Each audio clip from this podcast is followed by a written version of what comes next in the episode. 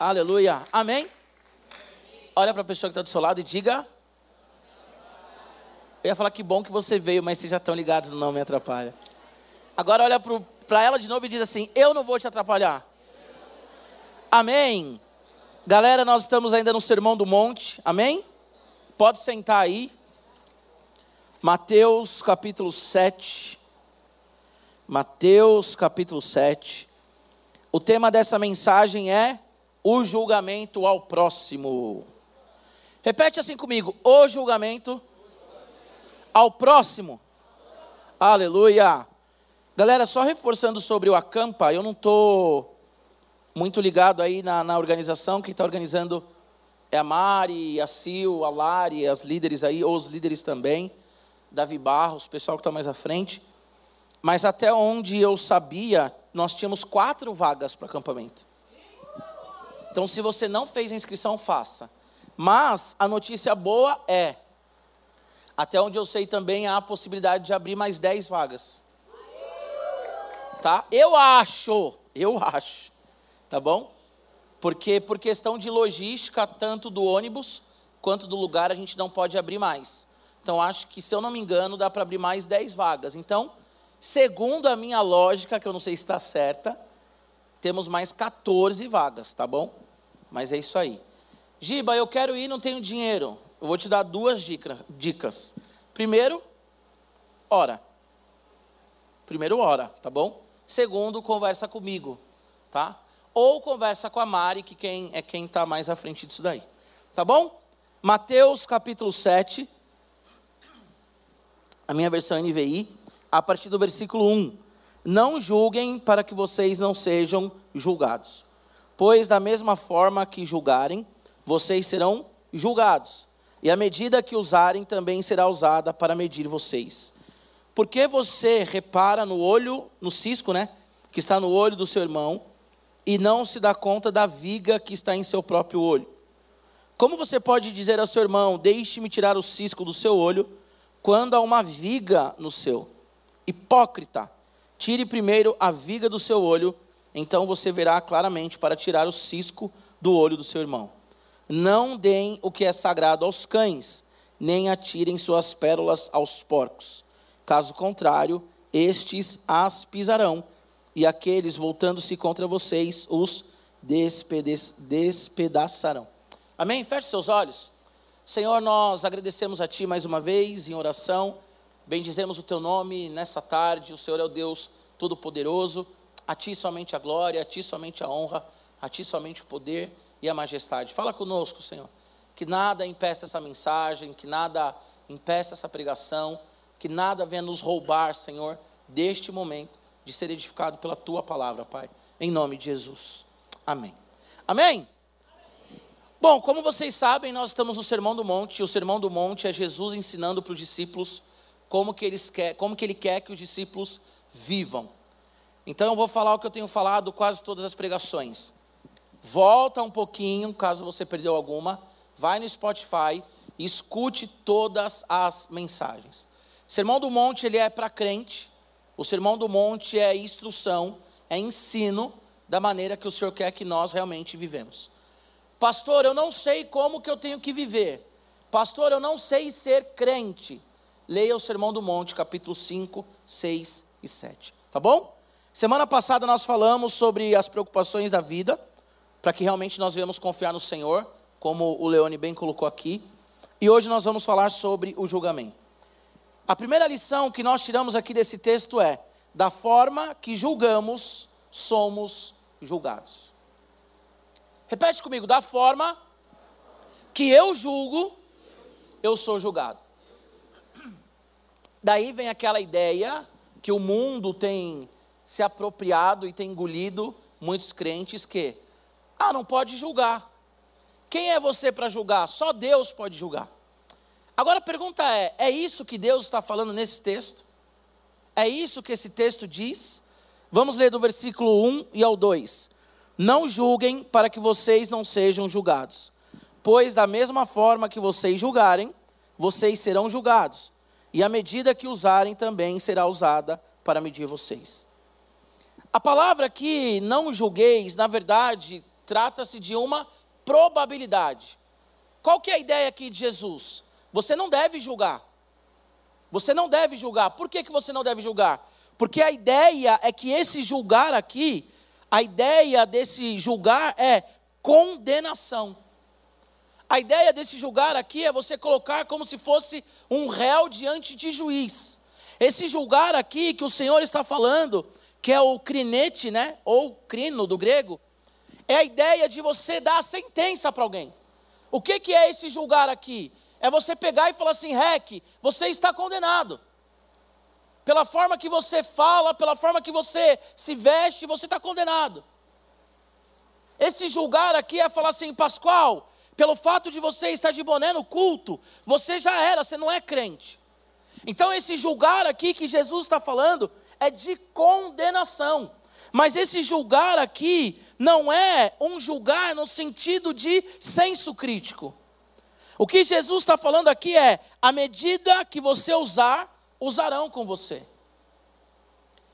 Por que, que quando nós estamos num ambiente político, algumas pessoas dizem assim: o lugar da igreja não é na política? Porque muitas vezes nós crentes falamos o quê? Religião e política não se misturam. E aí depois a gente vai falar do quê? De política. Muitas vezes nós somos impiedosos com as pessoas. E aí as pessoas elas são impiedosas conosco. Jesus não está falando aqui de perder o senso crítico. Nós devemos exercer o senso crítico. Nós devemos ter juízo de valor. Mas aqui ele está falando de condenação. Aqui ele está falando do fato de não ter empatia com aquele que está lutando para vencer. Você consegue entender?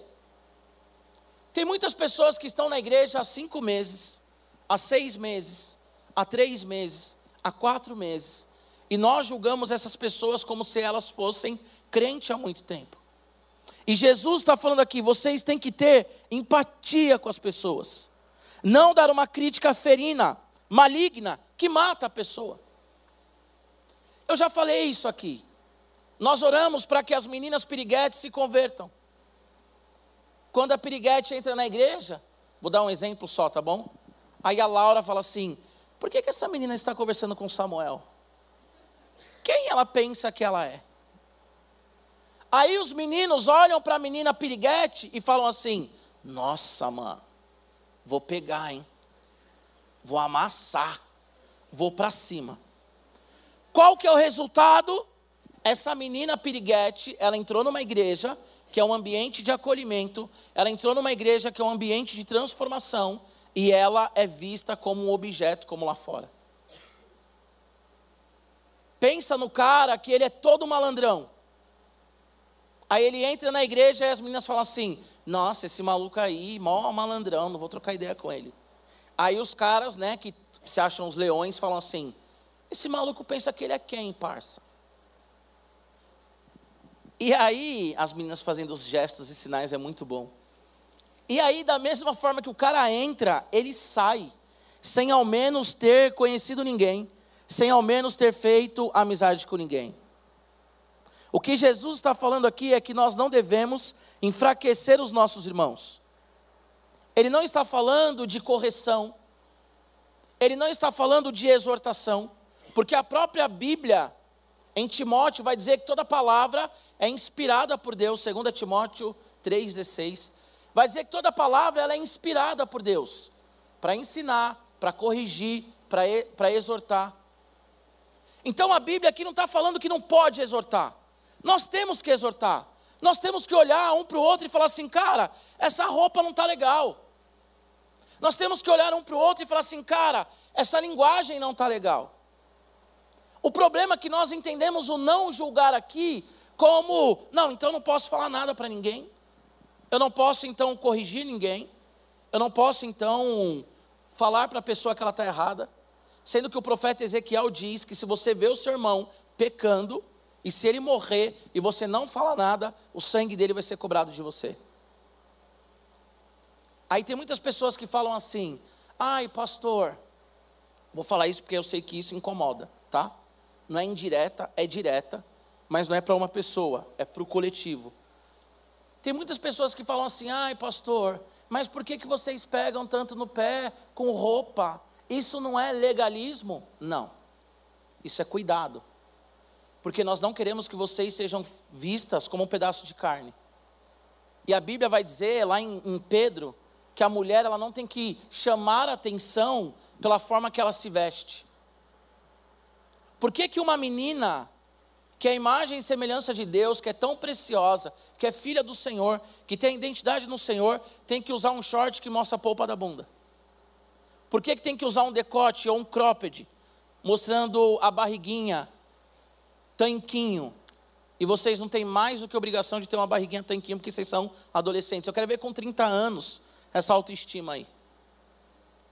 Na hora que tiver casada com um filho, na hora que, meu, a vida já bateu muito, eu quero ver essa autoestima. Tudo bem que hoje tem lipo, tem, como é que chama aquele negócio facial lá? Harmonização facial, que as pessoas ficam parecendo um demônio com aquilo ali. A pessoa é bonita, aí você vai ver a pessoa, parece um demônio. Tem um cantor, é, aquele foi o pior de todos, o Eduardo Costa. Mano, o cara ele era bonito. Ele era presença, agora ele está parecendo, sei lá. Ele está parecendo o do X-Men lá, o azul, o Fera do, do X-Men, tá horroroso. Eduardo Costa, se algum dia você ouvir essa pregação, quero dizer que você está horroroso, não muda nada. Está horroroso. Bom, aquilo que nós vestimos expressa quem nós somos. Aquilo que nós falamos expressa quem nós somos. Vai jogar bola, precisa falar palavrão? Vai jogar bola, precisa morrer precisa, porque isso expõe teu coração. Precisa. Precisa ir no acampamento e falar assim: ai, pastor, mas eu queria usar um biquinizinho, não posso? Não. E os meninos falarem assim: ai, pastor, eu quero usar uma bermuda lá embaixo. Como já disse a minha digníssima esposa, eu serei mais educado essa tarde. Mostrando os pelos pubianos, a Mariana não falou assim, quem estava sabe, né? Meu Deus, Mariana. Eu estava naquele banco ali, eu olhei para o outro lado, eu falei, não quero ver ninguém. Porque nós mostramos aquilo que está no nosso coração. Agora, se você escuta alguém que é crente há muito tempo, falando palavrão, pegando geral, usando uma droga, você não vai corrigir essa pessoa? Você tem que corrigir essa pessoa. Por amor, você tem que corrigir essa pessoa. Se o Brandão está em pecado e o Zaga não fala nada, e o Pascoal não fala nada, e o Natan, o Natan não veio hoje? E o Natan, oh, mano, ele está sempre do seu lado, quebrou agora a. Cadê o fantasma? Cara, se ninguém fala nada, se o Ibra está pecando e o Tatá, Tetê, Tutu não fala nada, se as meninas ali, o trio, as novas superpoderosas, né? Nós temos as antigas, Bia, Lari e Gonça, agora nós temos Carol, Laiane e Gi. Sempre tem uma Gi no meio. Cara, se a Giovana está pecando e a Laiane não fala nada, não é amiga de verdade. Você consegue entender? Só que o que o texto está falando aqui não é de você ter senso crítico e ajudar o outro a amadurecer na fé. O que o texto está falando aqui é de condenação, é de morte, é de você falar assim: aqui não é o seu lugar. É isso que o texto está falando. E a forma que nós julgamos, nós seremos julgados também. Se eu falo de alguém, vou dar um exemplo aqui bem leve. Cara, você vem para o culto com camisa de time. Tem que ter reverência. Tem que ter amor a Deus. Você tem que entender que isso daqui é um lugar de culto. Se eu falo isso para alguém, na semana seguinte eu entro com uma camisa de time. O que, que a pessoa vai falar? Ô Gibão, você é hipócrita, mano. Ô Gibão, você está com camisa de time. Amanhã o Zaga vai vestir a camisa do Corinthians, vai tirar uma foto. Porque o Corinthians vai ganhar do São Paulo. Ele falou que se o Corinthians ganhar do São Paulo, ele vai tirar uma foto com a camisa do Corinthians. Amém? Tem o outro lado também, está gravado. Se o São Paulo ganhar do Corinthians amanhã, eu tiro uma foto com a camisa do São Paulo. Confio no meu time. Ô Ibra, pelo amor de Deus, ora jejua para o Calvo Guedes fazer um gol, mano, pelo amor de Deus. Agora, vou vestir pela segunda vez porque eu já perdi uma dessa. Agora é o seguinte: imagina eu falo, não, não pode vir de bermuda para a igreja. Aí na semana seguinte eu estou pregando de bermuda, vocês vão falar o quê? Hipócrita. Então toma cuidado, porque a maneira que você trata o outro, você vai ser tratado. Agora, se ao corrigir o outro, você vira e fala assim: ó, oh, Claudinho, Gui, Henrique, Edu, cara, estou falando com você em amor. A Bíblia vai falar em Efésios, né? Corrija em amor. Se eu chegar no Claudinho em amor, falar assim, Claudinho, cara, não tá legal, vamos tomar um café, vamos. Quem já levou bronca minha, sabe. A minha primeira conversa é sempre doce. Eu sempre começo com um elogio. Eu sempre começo com alguma distração. Eu sempre começo com alguma coisa que a pessoa se sente à vontade. Ela ri, ela fala assim: Ai, pastor, eu achei que você ia me dar uma bronca. Aí eu venho e dou a bronca. Aí a segunda vez eu já venho e dou a bronca. A terceira vez eu já falo assim: você tem que tomar vergonha na cara, mano. Entendeu? Você tem que se ligar na vida, você tem que acordar na vida. Porque a maneira que nós julgamos, a maneira que nós cobramos, nós somos cobrados. A maneira que nós. Ó, oh, vou dar um exemplo para você. Esse dia, esses dias aí eu fui dar bronca na Olivia, na minha filha menor. Aí a Olivia virou para mim e falou assim: Papai, você não é bravo. Quem é bravo é a mamãe. A Olivia falou, três anos. Eu fiquei olhando para a cara dela, ela falou assim: Você não dá bronca, papai. Você brinca com a gente. Eu falei: Olha, tá me tirando essa mina aí três anos. Quer me levar nas ideias, mano. Mas é por isso, porque eu estou sempre brincando com ela. Eu estou sempre ali, sabe? Eu vou corrigir as minhas filhas, eu chamo na brincadeira, igual eu faço com vocês. Eu falo, Elô, vem cá, filha. Nossa, filha, você viu? Nananana. Aí quando ela está no meu colo, eu vou cozinhando a rã, né? Eu falo, filha, aquilo que você fez não é legal. Às vezes eu chamo a Elo, ela fala assim: Você vai me dar bronca, papai? Eu falo, calma, filha, calma. Vem cá que o papai quer falar uma coisa. E certamente a forma que eu trato as pessoas, as pessoas me tratam. Agora, eu quero, eu quero passar desse ponto mas eu preciso reforçar isso. A Bíblia não está falando que você não pode julgar alguém. A Bíblia está falando que você não pode condenar, decretar, amaldiçoar. É isso que o texto está falando. Ok? Porque nós temos que ter senso crítico. Nós temos que julgar as nossas amizades. Você não pode ser amigo de qualquer um. Quando vocês começarem a namorar, noivar e casar, vocês não vão casar com qualquer pessoa. Né, B e Mafê? Tem que ter um senso crítico né? Para quem não sabe, estão namorandinho. O B trouxe uma, uma aliança da Disney para ela. Tem o Pateta ali para ela olhar e falar assim: ai, meu namorado lembra tanto o Pateta.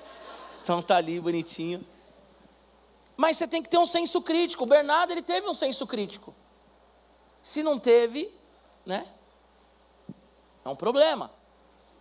A Mafê, ela teve um senso crítico. Tem outros pseudo casais aqui que eu não vou falar para não dar spoiler, tá bom? Mas, enfim. A Bíblia, a Bíblia não está falando que nós temos que condenar as pessoas. OK?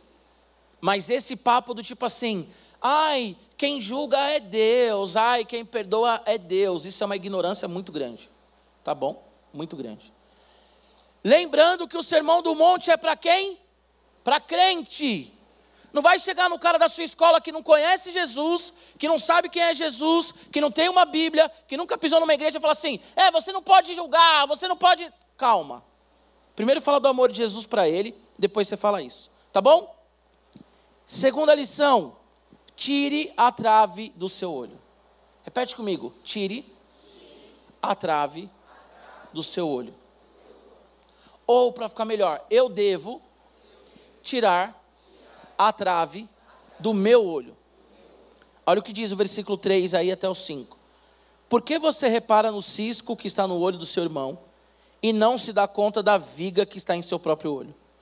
Como você pode dizer a seu irmão: Deixe-me tirar o cisco do seu olho, quando há uma viga no seu? Hipócrita, tire primeiro a viga do seu olho, então você verá claramente para tirar o cisco do olho do seu irmão.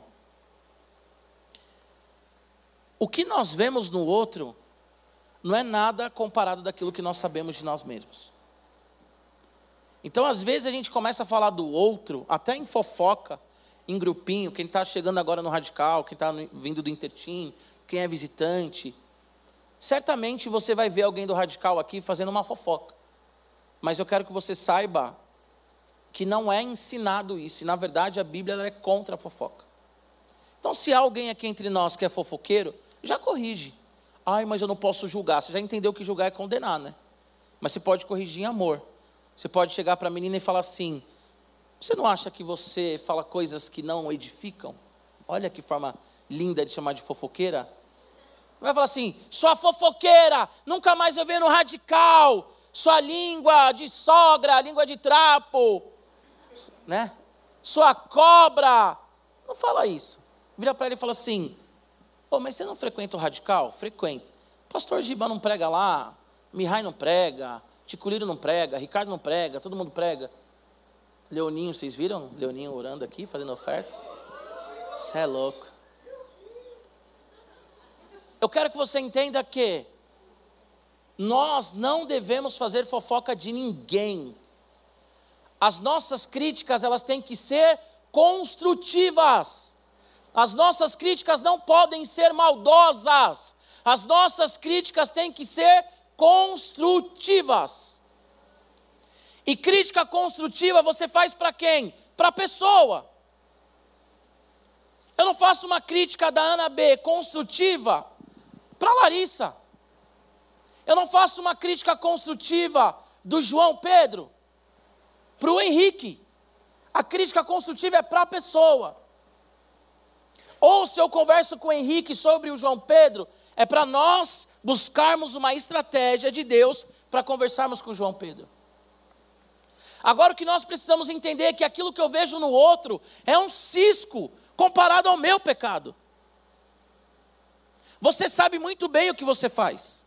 Você sabe muito bem os pecados que você tem cometido. Só que nós somos muitas vezes implacáveis com o outro. Nós não temos empatia nenhuma com o outro. E aí a gente julga o outro, e quando chega em casa, quando ninguém está vendo, a gente faz pior. Ou quando está na escola que não tem ninguém da igreja, a gente faz pior. Você consegue entender? Tira primeiro a trave do seu olho. Há uma trave no seu olho. Há um bloco no seu olho. Há um pilar no seu olho.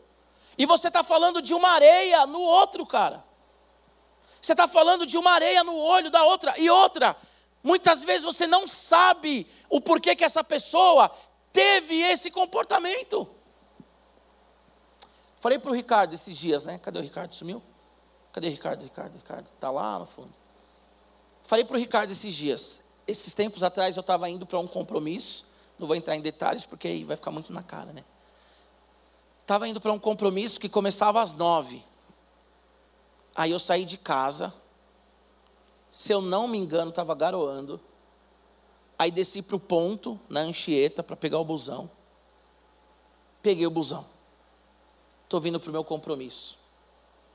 Aí, de repente, o busão quebra. Coisa linda de Deus. O ônibus quebrar é muito gostoso. Principalmente quando você está sentado. Porque quando vem o outro, todo mundo que estava no seu ônibus vai pegar o outro ônibus, fica todo mundo amassado, igual sardinha. Aí beleza, aí o outro ônibus que vem demora, aí você sobe, você fica apertado. Aí desci no Sacomã, peguei o metrô, cheguei no lugar, no local do compromisso. Cheguei umas 9h15, ainda estava dentro do limite, né? 15 minutos. Aí uma pessoa chegou para mim e falou assim: oh, isso são horas? Tinha umas 20 pessoas no local. Pensa se eu fiquei feliz. Pensa se eu olhei para aquela pessoa e falei assim: que da hora, hein? O seu bom dia foi muito gostosinho. Agora o meu dia vai ser, ó, maravilhoso. Agora você pode me pedir qualquer favor que eu vou fazer saltitando, vou sair cantando Frozen aqui, fazendo um favor para você. Aquilo fechou o meu coração. Porque eu pensei assim, mano, peguei o busão. Eu acho que estava garoando, não lembro agora. Peguei o busão. Vamos falar que estava garoando para ficar mais dramático. Novela mexicana. Pam, pam, pam. Quem gosta de dorama, vocês nunca viram Maria do Bairro, Marimar, Maria Mercedes. E nem a usurpadora. Quando vocês verem o que é Paola Bracho e Paulina, nunca mais vocês vão querer ver dorama. Quando você vê a Maria do bairro falando assim: Não, Daniel, não faça isso, ele é teu filho. Aí a câmera faz: tan, tan, tan, tan, tan. Vocês nunca mais vão assistir dorama, nunca mais. Então vamos falar da garoa para não perder aqui o, o, a novela mexicana. Eu gosto mesmo de novela mexicana. Confessei meu pecado, pronto. Gosto. Carinha de anjo, uma mexicana legal. Enfim, toda novela mexicana é boa. Sempre tem uma gêmea, uma má, uma velha que morre depois de fazer tanta maldade. Cara, peguei o busão na garoa, cheguei 15 minutos atrasado. A pessoa não sabe o que eu passei. A pessoa não sabe o que eu passei. E não é um grande drama, né? É novela mexicana mesmo, porque, gente, não é tanta coisa assim. Mas o fato que ela me abordou, eu falei assim: tá tirando esse maluco aí, mano. Podia perguntar se eu estou bem, podia perguntar por que eu cheguei atrasado. E muitas vezes nós reproduzimos a mesma coisa. A pessoa vai no rolê e ela não come no rolê. Ao invés de você falar assim, por que, que você não está comendo? É grana, a gente vai fazer uma vaquinha. O que, que você fala? Mó metida, mó mala. Ou esse maluco está tirando, vem com nós para o rolê e não come. Ele pensa que ele é quem? Aí começa a julgar, julgar. Você não sabe o que a outra pessoa está passando. Então seja empático, acolhe as emoções da pessoa. Acolhe. O cara veio com, com óculos quebrado, colado do lado. Eu já fui muitas vezes assim na igreja, o Ricardo já veio assim também aqui. Não olha para o cara e fala assim: ah, você está querendo lançar moda, você acha agora que você é o lançador de moda. Você acha que alguém coloca um esparadrapo no óculos porque é, é moda? Você acha que alguém é tonto a esse ponto? Você acha que alguém gosta de ficar com a perninha aqui caindo se você suar porque está com o esparadrapo? É porque aconteceu algum acidente. Você consegue entender? O pecado do outro perto do seu pecado não é nada, porque você conhece o seu pecado. Seu pecado tem nome, seu pecado tem sobrenome, seu pecado tem cheiro, seu pecado tem cor, seu pecado te dá arrepio e desespero. Só que, para amenizar o nosso pecado, o que nós fazemos? Ah, vou falar da Nicole. E a gente fala do pecado da Nicole. Então, o que Jesus está falando aqui nessa segunda segundo ponto é, cara, olha primeiro para você, aí depois você ajuda o outro. Tem pessoas que estão buscando vencer, mas não conseguem. Eu estou lendo um livro sobre pornografia. A pornografia, ela mexe com a neuroplasticidade. Quanto mais cedo o cara começa na pornografia, mais, ou o cara ou a menina, né? Mais dificuldade ele tem para se livrar da pornografia. E aí simplesmente a gente fala o que? Ah, a pessoa não quer. Só que é uma luta. Porque a pornografia, ela age no cérebro como a cocaína e como a heroína. A pornografia, ela gera tanto a dopamina, que é a química do prazer, quanto aquela coisa da leveza. Então é difícil para alguém que está mergulhado na pornografia sair da pornografia. Então o que, que nós temos que fazer? Nós temos que ajudar as pessoas. É muito difícil alguém que gosta da pessoa do mesmo sexo entender que isso é pecado e não agrada a Deus. É muito difícil. Até porque existe uma narrativa aí toda bonitinha que fala que a pessoa nasce homossexual e não nasce. Já preguei sobre isso. Há comprovações científicas que a pessoa não nasce. Mas é muito difícil. O que, nós temos que fazer? Acolher a pessoa. Uma pessoa que nasce num lar totalmente disfuncional, num lar agressivo. Cara, eu vou, eu vou falar uma coisa aqui. É, eu acho que, bom, enfim, né? Também não sou o pregador das massas, não vai chegar até a pessoa. A Cileita lá atrás, se eu não me engano, né? Ela é professora. Ela, ela sabe do que eu estou falando. Tem uma menininha na sala da Elô que ela é extremamente triste. Todas as crianças chegam pulando. Vocês sabem como é que são crianças, né? Todas as crianças saem pulando. Essa menina ela entra com cara triste e sai com cara triste. Aquela tristeza que você fala assim, meu, tem alguma coisa. Aí teve reunião de pais na sexta-feira, eu acho. Teve reunião de pais. E aí eu fui na reunião de pais. E todos os pais, ou a maioria dos pais ali, né? Aí a mãe dessa menina a professora falando, né, das, dos filhos, todo mundo orgulhoso dos seus filhos. Nossa, eu saí de lá, nossa, eu queria pegar a Heloísa e dar todos os presentes do mundo para ela, porque a professora super elogiou a Elo. Saí de lá, tipo, Heloísa, filha, aquela coisa toda. Todos os pais empolgados ali com, com, com o resultado dos filhos. Aí essa mãe vira e fala assim: as crianças da sala da Elo têm seis e sete anos, né? Primeira série. Aí essa mulher vira e fala assim: não, porque a minha filha, ela escrevia o nome dela muito bem. Aí há duas semanas ela começou a escrever uma letra lá ao contrário. Eu já falei para ela: você é uma burra, incompetente, você não pode fazer isso. Eu já peguei o chinelo falei: escreve direito. Cara, a professora regalou o olho assim, e a professora falou: Você falou assim com a sua filha? Ela é. A professora falou: Meu, ela tem sete anos. Isso é normal na fase da alfabetização. Isso é normal na fase do aprendizado. Ela espelha a letra, é normal. E a Elo, a minha Elo, ela espelha o S às vezes. Às vezes o S dela está normal, às vezes o S dela parece tipo um Z. Filha, o S está errado, o S é assim, normal. Agora, o jeito que essa mãe falou da filha na frente de vários pais, você entende por que, a filha é tão abalada. Agora imagine essa filha chegando na igreja e a Elô sempre reclama dessa menina. Papai, a fulana puxou o cabelo de alguém, a fulana falou que eu sou feia, a fulana cuspiu na cara do menino. A Elô vive reclamando dessa menina. Agora, tá certo o comportamento da menina? Não. Mas ela tem uma história. Agora imagine essa menina adolescente chegando na igreja. Ela vai chegar xingando todo mundo, ela vai chegar confrontando o pastor. Ela vai chegar falando mal de todo mundo. O que, é que nós temos que fazer? Entender a história dela. Por quê? Porque pessoas, elas aprendem dentro de casa comportamentos bons e comportamentos ruins. Uma coisa que me chama muita atenção, a maioria de vocês aqui nasceram já num lar cristão. Vocês têm muita dificuldade de entender quem não nasceu num lar cristão. Porque num lar cristão, por mais que tenha dificuldade, é um lar cristão. Agora imagina eu que não tive pai.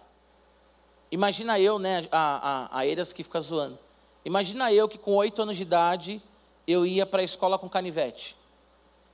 Eu estudava lá no Glicério, no Duque de Caxias.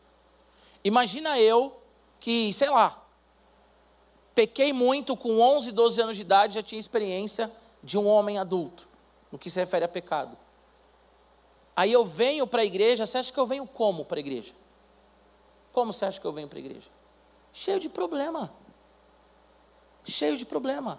E eu ouvi de pessoas dentro da igreja, de pastores, não anda com giba, porque se você andar com giba, você vai desandar. Mas eu ouvi também outras pessoas falando, Gibão, estamos juntos até o fim. Agora, nós temos que acolher as pessoas, por quê? Porque o nosso pecado é muito maior. O nosso pecado ele é muito pior. Nosso pecado ele cheira mal. Ah, por quê? Porque o pecado do outro é tolerável? Não, porque você conhece pouco do pecado do outro.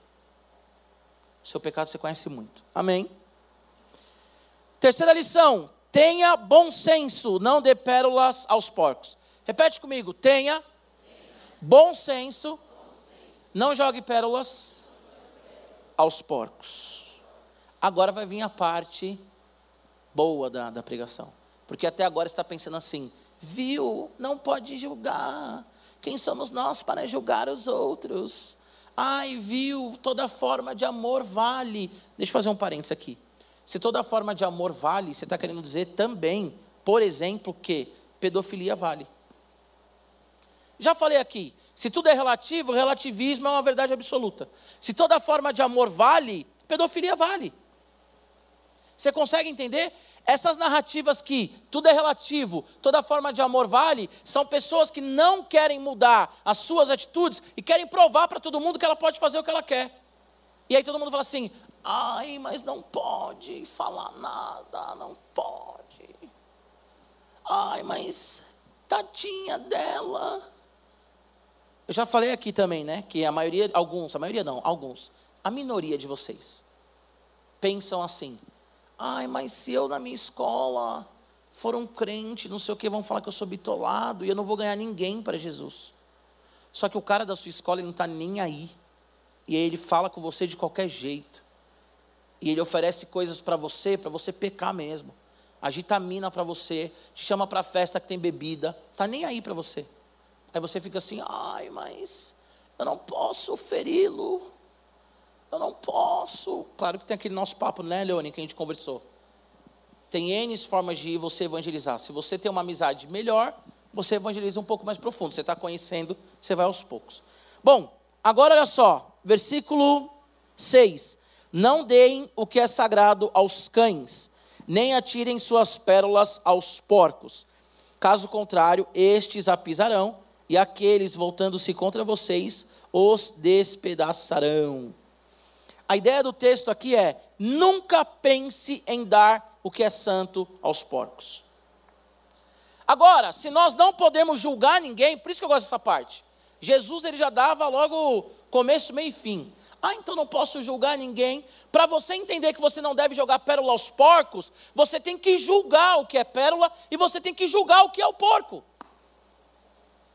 Você consegue entender? Tem que ter senso crítico. Agora eu vou falar como pastor. Não julgo, acolho. Olha, fulano, fulana, muda isso, isso e isso. Pastor, eu caí. Não, vem cá. Cair é do homem, levantar é de Deus. Tá, tá, tá. Pastor, eu caí. Não, filho, filha, vem cá. Pastor, eu caí. Não, Pastor, eu caí. Então é o seguinte, mano. Vive a sua vida, que eu não vou ficar dando pérola aos porcos. Talvez você ache que isso é figurado, mas isso já aconteceu, tá? Já teve gente que eu fui até as últimas consequências. Não, você vai mudar, eu acredito em você. Já teve um, um, cara que ele falou assim: Pastor, nem eu acredito. Eu falei: Eu acredito, você vai mudar. Foi até as últimas consequências, até que o cara sumiu. Mas já teve gente que eu olhei e falei assim: Ó, seguinte, mano, você não quer mudar. Você quer o pecado mesmo. Você não quer mudar. Já teve gente que a Mariana falou assim: Ó, o seguinte, a partir de hoje, eu não aconselho mais você. Vive a sua vida. Por quê? Porque também nós temos que ter o senso crítico. Eu lembrei agora de, um, de uma poesia. Fala uma, duas vezes, se marcar até três. Na quarta, checkmate! Checkmate! Então você tem que ter o senso crítico também. Ah, eu estou evangelizando aquela minha amiga há quantos anos? 80 anos e ela já deu alguma pinta que ela quer alguma coisa com Deus? Não, não, não, não. Pelo contrário, ela me xinga, ela me bate, ela cospe em mim, ela não sei o quê. Oh, meu, vai viver sua vida, né, mano? Ah, eu vou para a igreja com você se você for em tal lugar comigo. Aí vem perguntar para mim ainda, pastor, o que, que você acha? Sabia que tem gente que me pergunta? Eu não vou falar o nome aqui porque eu não quero levar um processo de graça, né? Até porque eu não tenho a grana que os youtubers têm, senão falaria mesmo. Youtuber que tem que falar que tem grana, não fala. Se acovarda. Se eu tivesse um. Se bem que o Léo pode me salvar nessa, né? Então eu vou falar. Não, não vou falar, não. Tem gente que chega para mim e fala assim: ai, pastor, você nem sabe, eu vou levar lá a, a, a Josi Creide no radical. Uou, que legal. Mas a Josi Creide falou que só vai no radical se eu for em X lugar com ela, que é um lugar que é pecado. Que, que você acha? Pô, você perguntar isso para um pastor, mano. O cara tem tanta coisa para fazer na vida. Tem tanta, gente para cuidar. Tanta gente para orar. Quatro anos de teologia. Agora estou fazendo o mestrado mais três anos. Sete anos de estudo. Para vir perguntar o que, que eu acho. Pô, lê a Bíblia, mano. Como diz o Valadão, você não é crente, não. Pô, lê a Bíblia. Ai, mas é uma coisa assim. É que eu quero conhecer também como que é lá. Para que, que você quer conhecer como que é lá? Mas não é uma estratégia de evangelismo. Tire suas conclusões. Tá bom? Tire suas conclusões. Então nós temos que ter senso crítico sim, nós temos que julgar sim.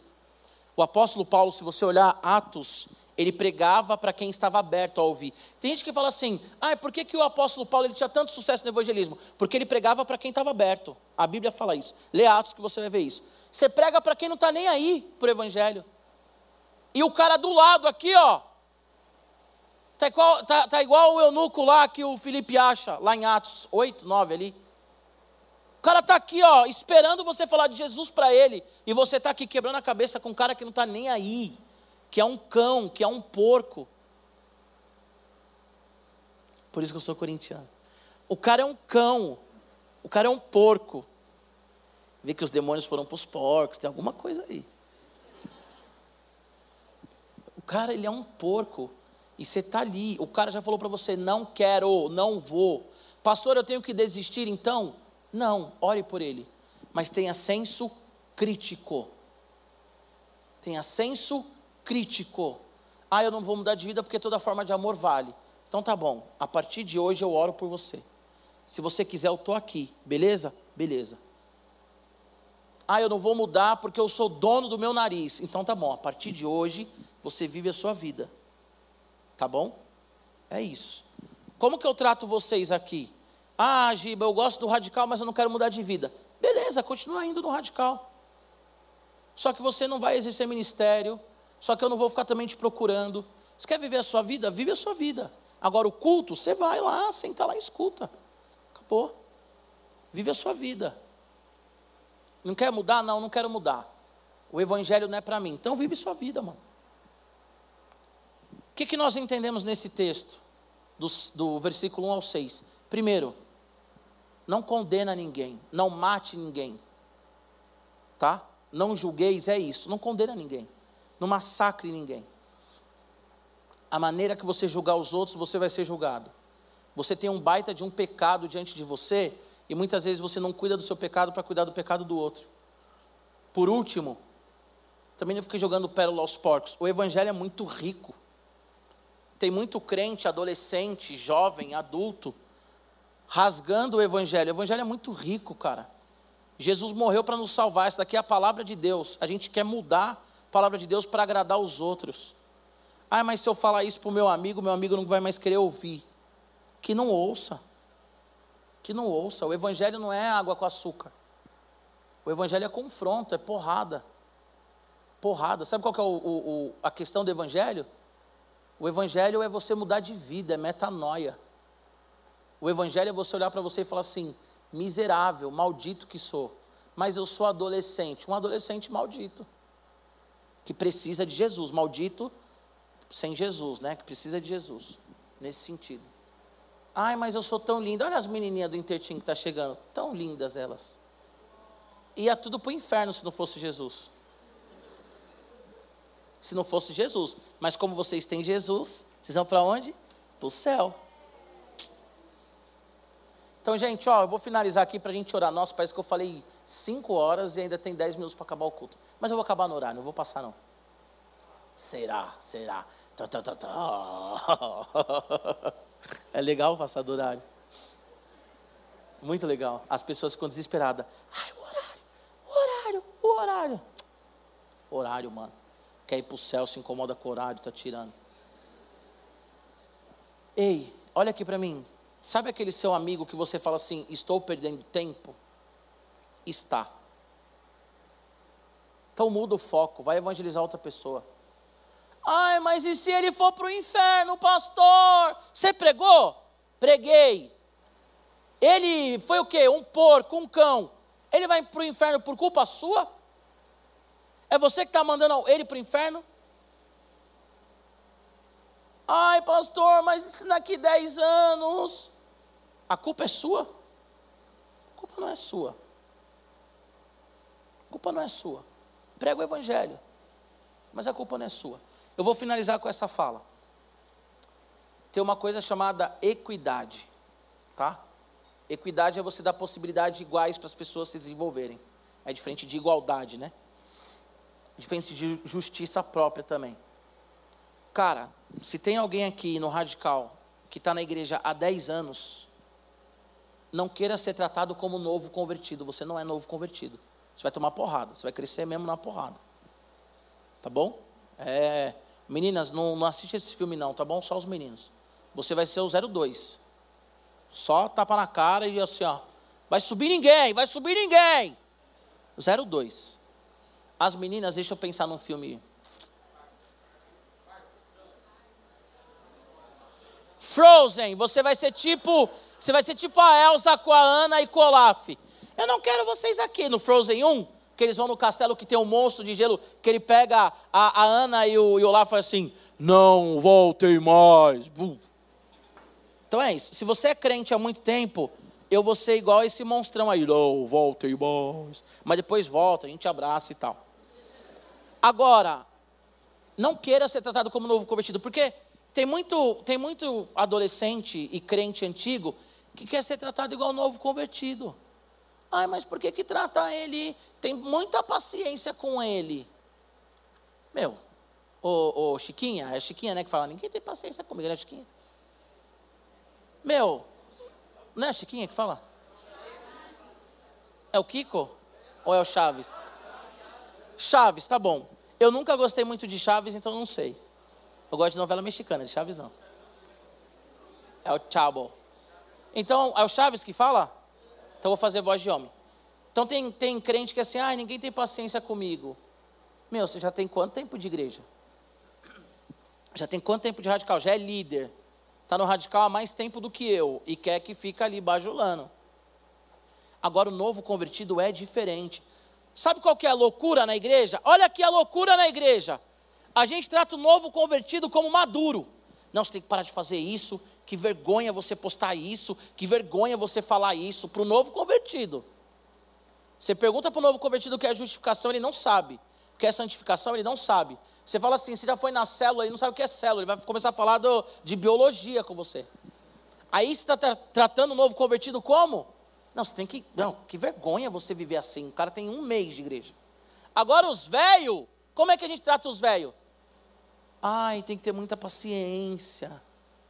Às vezes eu fico vendo umas amizades aqui, meu, uma puxação de saco, aí fica, ai, porque, ai, ai, a pessoa tem 30 anos de evangelho e outra aqui, ai, não fala assim com ela, pastor, ai, eu vou falar 30 anos não, porque vocês vão achar que eu estou falando de alguém, não estou falando de ninguém, 40 anos, a pessoa tem 40 anos de evangelho, 50 anos de evangelho, não posso falar 50 porque o fui está ali, a pessoa tem 80 anos de evangelho, e você fica ali, ai, ai. Aí o outro tem uma semana de evangelho, o que, que você faz? Não, você tem que mudar, você é mau caráter. Meu, a gente, a gente é meio louco, a gente é meio pancada das ideias. Meio pancada das ideias. A menininha está uma semana na igreja, posta foto com o namorado do mundo, a gente se escandaliza. Ela está uma semana na igreja. Fala assim: não, não, Fulana, você vai para o inferno namorando esse cara. A menina tem uma semana. Aí a outra que tem 50 anos de igreja, a gente fala assim: Ai, amiga, que lindo seu namorado mundano. Não dá para entender o critério. É uma coisa meio louca, mano. É uma coisa meio, meio maluco, assim, sabe? O cara tá maior tempo na igreja falando palavrão, todo mundo fala assim: não, não, não. É a luta dele, pastor, há 365 anos. Aí o outro tem uma semana, fala um palavrão, a gente já manda para fora. Tá errado isso daí. Se coloque em pé em nome de Jesus. Que eu ainda tenho que ir lá para a Vila São José pregar lá também. Acabar o culto, eu vou embora correndo, tá? Não quero falar com ninguém hoje. Eu preciso estar na Vila São José às sete horas. Ainda vou encontrar minha motorista no Jabaquara, então tenho que ir embora. Amém? Feche seus olhos. Pai, em nome de Jesus, nós agradecemos a Ti, Senhor, pelo Teu amor, pelo Teu poder, pela Tua graça, pela vida do Senhor sobre nós. Senhor Jesus, nos dê sabedoria, Deus, para julgarmos, mas não condenarmos as pessoas. Nos dê sabedoria, Senhor, para ter senso crítico, Pai Deus, nós estamos diante de adolescentes, de jovens, que muitas vezes não têm não tem domínio dos impulsos, não tem domínio das emoções. E acaba tratando as pessoas mal, e acaba falando coisas que não devem. E depois se arrependem, Pai. Então, em nome de Jesus, que cada um desses adolescentes tenha empatia pelas pessoas. Que eles realmente olhem para a trave que tem no olho deles, para corrigir as pessoas nas pequenas coisas que eles conseguem ver. Mas acima de tudo, Deus, que eles não venham cair nessa narrativa mundana, demoníaca do inferno, que diz que vale toda forma de amor, que diz que nós não podemos julgar ninguém, porque nós temos que ter senso crítico, Senhor. Então dê para esses adolescentes do radical senso crítico, Deus, para que eles não fiquem insistindo em quem não quer nada com o Senhor, para que eles não fiquem insistindo em quem só maltrata, em quem só tira sarro, que eles sejam evangelistas na escola, mas que eles não percam tempo com pessoas que não querem mudar, Senhor. com pessoas que zombam da tua palavra. Que eles orem por essas pessoas, mas que eles evangelizem aqueles que estão com o coração aberto, Pai. Deus, faça do Radical Team também um lugar acolhedor, que nós venhamos crescer, Senhor, que nós venhamos multiplicar as células, evangelizar, Senhor, que em nome de Jesus esses bancos fiquem lotados de adolescentes, que a galeria fique lotada de adolescente, que cada acampamento nós tenhamos mais gente, Senhor, cada batismo mais adolescentes se batizando, que nós sejamos acolhedores, Pai, que nós sejamos mais empáticos com as pessoas que estão chegando, entendendo, Deus, que elas vêm de, de ambientes conturbados, ó Pai, que elas não nasceram na igreja, ou se nasceram, estão fora, porque vive uma mentira dentro de casa. Senhor, que nós venhamos abraçar os que estão nos visitando, e que nós sejamos firmes com aqueles que estão na igreja há muitos anos e não mudam, Pai. Nos dê realmente a coragem de ser firme com os amigos. Muitos adolescentes, Pai, não corrigem os antigos na fé porque são amigos e fazem fofoca com quem está chegando. Que em nome de Jesus, Pai, isso não aconteça no radical. Que isso pare de acontecer no radical. Que as pessoas entrem nesse lugar, Senhor, e sintam realmente a Tua presença. Sintam, Senhor, o queimar do Senhor. Sintam o fogo do Senhor. Jesus, o Senhor é o Cristo, é o centro neste lugar, e somente o Senhor Espírito Santo convence as pessoas do pecado, da justiça e do juízo. Então convença cada adolescente, Pai. Que cada adolescente, todos os sábados, estejam aqui buscando a tua presença, buscando a tua face, buscando realmente, Deus, um relacionamento íntimo contigo. Que eles saibam, Senhor, que não há ninguém comparado ao Senhor, que não há ninguém como tu, ó Deus e que nós não venhamos perder ninguém por causa de condenação, por causa de palavra, Senhor, maldita, por causa, Senhor Jesus, de falta de abraço ou de acolhimento, Senhor. Mas que nós também não sejamos, Pai, não sejamos cúmplices de pecados de estimação, Senhor. Que esses adolescentes eles sejam santos, ó Deus. Como o Senhor é santo, Pai. Em nome de Jesus. Amém. Aleluia!